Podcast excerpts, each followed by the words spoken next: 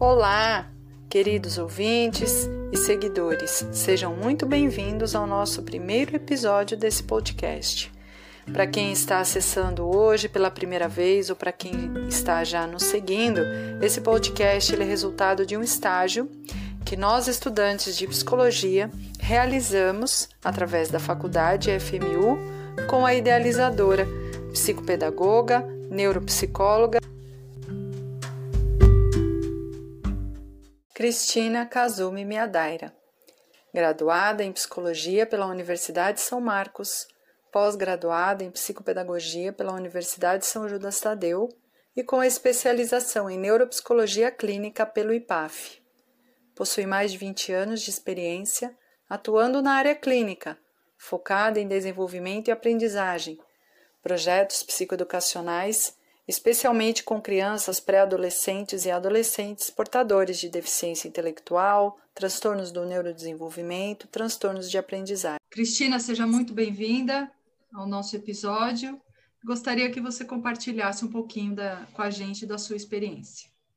Olá, meninas. É uma satisfação muito grande, né, poder compartilhar aí é, a minha experiência, né, a, a minha jornada profissional, né, e para mim, assim, é um retorno, né? Da onde eu comecei, eu olhando para vocês, é, me faz é, lembrar, né, de toda a minha trajetória.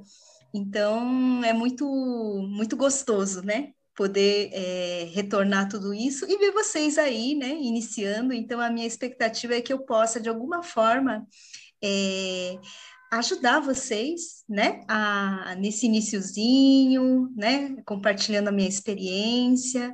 Então, eu fico muito feliz de poder, de alguma forma, poder contribuir aí para a formação das futuras psicólogas, principalmente na área da educação, né, que como vocês sabem, eu acabei é, me identificando demais com, com essa área e toda a minha formação, na verdade, acabou se voltando mesmo para a aprendizagem, né? Então, a minha, as minhas é, pós-graduações acabaram é, é, sendo voltadas mesmo para essa área da aprendizagem. Então, mais um ponto positivo aí, né? Poder falar é, dentro dessa disciplina ligada à aprendizagem e educação.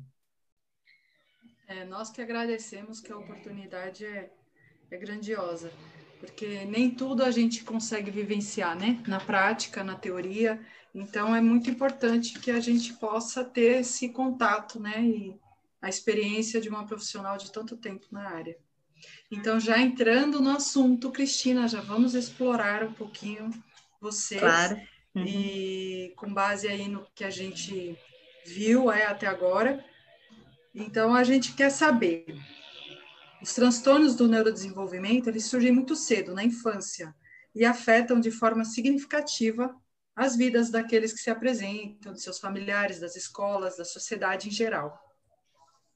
As intervenções visando a esses transtornos são importantes, sobretudo porque podem literalmente reconfigurar a direção da vida da criança, né? E, ao mesmo tempo, dos familiares, de todos que estão ali envolvidos. O, ao mesmo tempo, clínicos, pais e professores lutam com a questão relacionada a aplicar ou não diagnósticos de um determinado transtorno às crianças que apresentam ali algum tipo de distúrbio comportamental. É, sabemos que você trouxe principalmente para a gente, né, que não é a importância apenas da doença, né? Na verdade, não é olhar para a criança ou para aquele paciente e falar ah, esse diagnóstico, é essa doença. Não, é olhar para aquela criança e conseguir perceber o que, que tem ali, né?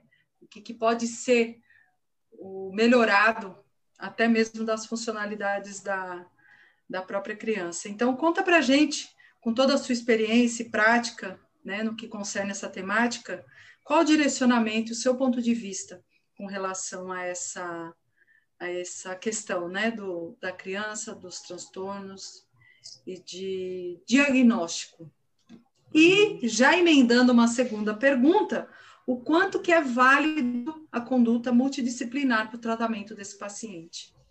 Ah, sim, é verdade. É, essa questão, né, é, do diagnóstico, inclusive, né, é, é, é aí daria outra outro estudo aí, né, outra pesquisa aí para vocês, né, para saber sobre um pouco, né, dessas terminologias, né. Eu acho que a psicologia ela acabou é, se voltando mesmo para esse modelo mais médico, né, em alguns aspectos, né. Então essa palavra diagnóstico ela é, é muito médica, né, é um vocabulário muito é, é da medicina. Né? Mas eu entendo que sim, existem esses transtornos né, do, do neurodesenvolvimento, é, mas é, a, a, preocupação de muitas, é, de uma parcela né, dos profissionais, é muito em relação, na verdade, a como que, é, como que isso é encarado. Né? Então, assim, eu vejo, por um lado, a importância de saber é, o que a criança tem, né? se ela tem alguma coisa, e aí é importante a gente é, até diferenciar os transtornos das dificuldades, né? Então, transtornos é, é, de aprendizagem, que é mais a minha área, né? Que, e dentro dos transtornos do neurodesenvolvimento, como é, a síndrome de Down, ou o autismo, né, que tem aparecido bastante na, na clínica, né, que também envolvem uh, os transtornos de aprendizagem, né, que ficam dentro, né, mas se a gente, é, é importante a gente também é, diferenciar os transtornos de aprendizagens das dificuldades, né, as dificuldades, elas podem ser algo mais passageiro, é, circunstancial, algum contexto, enquanto que os transtornos, eles são mais duradouros, né? É, muitas vezes, como assim, podem, podem provir de uma causa genética, como a síndrome de Down, né? É, ou outras que não têm um diagnóstico clínico claro, como do, do autismo, né? É, que estão mais envolvidos na parte, geralmente na parte mais comportamental, né?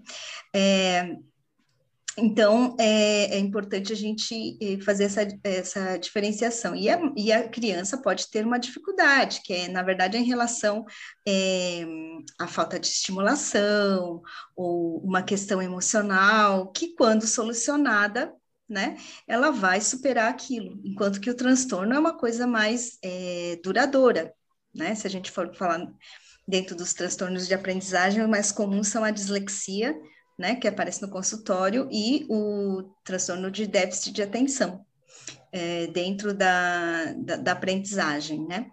Então, é, é, importante a gente fazer essa diferenciação, porque é, disso também vai depender de como a gente vai lidar com essa criança, né? Uma criança que tem dificuldade, ela pode ser tratada a vida inteira, se com um diagnóstico equivocado, ela pode ser tratada de uma forma que não é, né? Isso, isso aparece também no consultório, né? Sim. Casos de, de, de pacientes que não atualizam, né, o, os relatórios, os acompanhamentos, né, e você vê que é, não, não, não, se trata daquele quadro, né? Que foi um quadro que evoluiu, isso pode acontecer também. Então, é, é importante a gente ter essas é, diferenciações, né? Então, assim, a preocupação de uma grande parcela é, da, é, da, psicologia, na verdade, que é assim como eu entendo, pelo menos, né, em relação aos diagnósticos, é assim, é a forma como a criança é, ela vai ser encarada, né? E muitas vezes a própria criança traz como uma doença, né? É, eu não, não sei se é um acaso, mas eu observo isso muito em disléxicos, né? Que eles não querem fazer prova separada, né? Eles não querem é, uh, é, dizer né, que tem a dislexia, né, é, por causa de uma visão de doença mesmo. Né? Tem uns que até muitas vezes a gente tem que fazer esse trabalho né, com a criança para ela entender esse é, o, o que ela tem.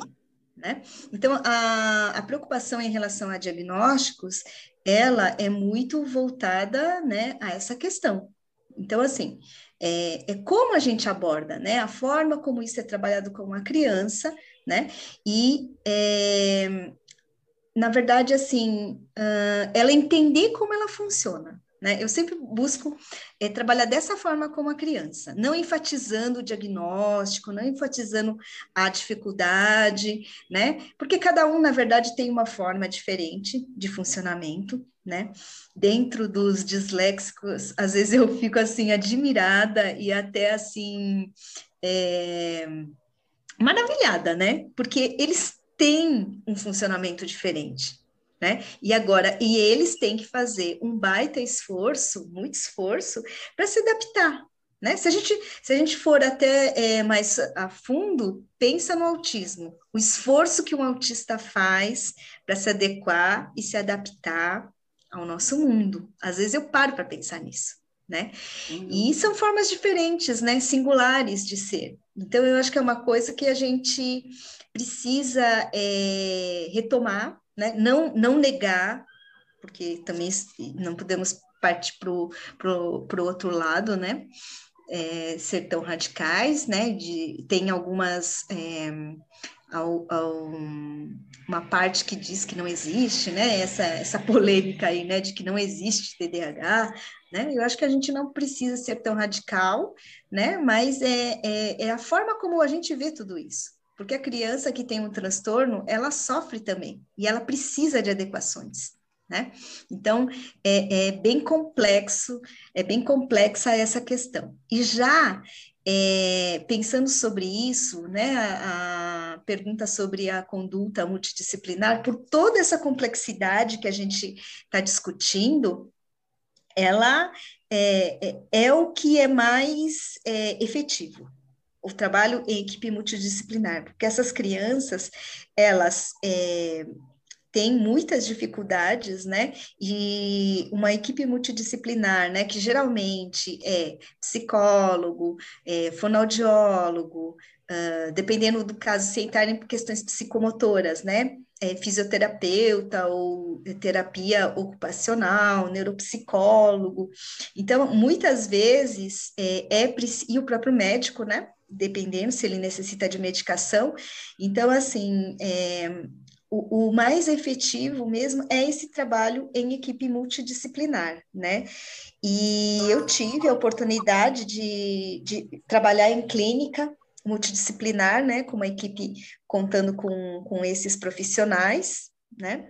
E também fiz um trabalho no, no Centro Paulista de Neuropsicologia, né? Que é, é interdisciplinar, né? Então, assim, é, nesses trabalhos eu pude observar a importância né, da troca de informações, é, o enriquecimento né, de como trabalhar, né, de como enxergar aquela criança, porque a gente não não, domina tudo, né? E se você observar é, as tendências, né, elas são interdisciplinares, né? Então você vai ver a psicopedagogia, aí você tem a neuropsicopedagogia, né? É, então, cada vez mais é importante essa, essa conexão, né, troca com outros profissionais de outras áreas, né? Então, realmente, as, eh, em relação aos transtornos é, do neurodesenvolvimento e transtornos da aprendizagem, né, que é bem mais a minha área, é, realmente ela é fundamental. É isso que eu tenho é, observado na clínica. Muito bom, até porque sabemos, né, que, que esses transtornos, né, eles perpetuam por toda a vida, né? Mas existe forma de amenizar isso, né? De diminuir aí o prejuízo da, do paciente, né? Principalmente se o tratamento é composto, né? Dessa forma, com esse olhar que você nos traz, com essa multidisciplinaridade, todos os as dificuldades que aquela criança apresenta, né? Seja motora, seja da aprendizagem, seja da fala, enfim, é importante que, que seja feito né, esse tratamento para tentar ao máximo é, ter menor prejuízo, né? Então é realmente. É verdade. E justamente claro. é, por é, a necessidade de acompanhamento, em, na maioria dos casos, né? Por é, pela, se não pela vida inteira, mas por muito tempo, a importância de nem sempre é necessário que seja a, o mesmo profissional, a mesma área, né? Então, a importância de você trocar com outros profissionais para saber, agora é nessa fase, o que é mais necessário, porque senão você sobrecarrega, são muitos tratamentos que eles precisam. Às vezes, as mães, elas, muitas das mães, né? Isso também é bastante observado. É, param até de trabalhar e precisam só se dedicar a esses tratamentos, né? Levar as crianças, acompanhar, fazer as estimulações. Então, isso é muito comum. Então, a gente também precisa ter essa visão, né? Do que é necessário e, e, e fazendo essa troca com outros profissionais, isso é facilitado, enquanto que você é, pode é, ter maior conhecimento dentro da sua área, né? Então, é, fica mais fácil de estabelecer um planejamento de trabalho para essas crianças, né? É, porque elas realmente elas vão precisar de um acompanhamento é, durante muito tempo, né? É, fazendo um adendo aí para para finalizar, não finalizar, mas para concluir toda essa, é, essa sua observação aí, não, o paciente sofre, mas quem está do lado também, né? E geralmente, não via de regra, mas geralmente a mãe, né? Como você falou, a mãe deixa de viver a sua vida em função da, da do tratamento, daquela, do bem-estar daquela criança. O quanto é importante também, né? A mãe também se tratar e também ter o conhecimento de todo esse processo para que possam eles todos terem uma qualidade de vida melhor, né? E não apenas só de sofrimento. Então é bem É verdade, é muito comum, né? já que você falou nisso, dentro das orientações, né, é, a gente colocar esse ponto, né, porque elas acabam é, vivendo a vida dos filhos, né, e perdem essa parte. Né, da individualidade, ou muitas até dentro do casamento, né? Porque fica muito voltado para a criança, né? Ou quando tem outros filhos. Então, à medida que é possível, a gente sempre é, busca resgatar, mostrar a força delas, né? Ou a necessidade de cuidado, né? de autocuidado delas, porque elas acabam sendo mesmo os alicerces, né, de, dessas crianças. Então, mas é muitas vezes acontece isso mesmo. E é, às vezes elas e é muito também o que acontece muito é elas falarem, não, primeiro ele, né? Então, ele, elas também acabam deixando de fazer os seus tratamentos, né, olhar para si é, em função da criança. Então, às vezes, a gente, à medida do possível, dentro das orientações, né, com, com os pais, a gente é, resgata também essa necessidade de autocuidado deles. Aí o quão é importante, né, isso, porque elas precisam também estar é, em condições de poder cuidar, né, de poder ajudar aquela criança, né, seus filhos. Então, é importante mesmo esse, esse direcionamento para elas também, né? Para poder ter paciência, para poder ter a conduta correta com as crianças, porque realmente não deve ser nada fácil, né? Deve ser um, uhum. uma situação bem estressante. Mas muito obrigada, Cristina, mais uma vez. É sempre muito bom ter esse aprendizado todo que fica registrado para a nossa profissão aí na nossa caminhada. Muito obrigada.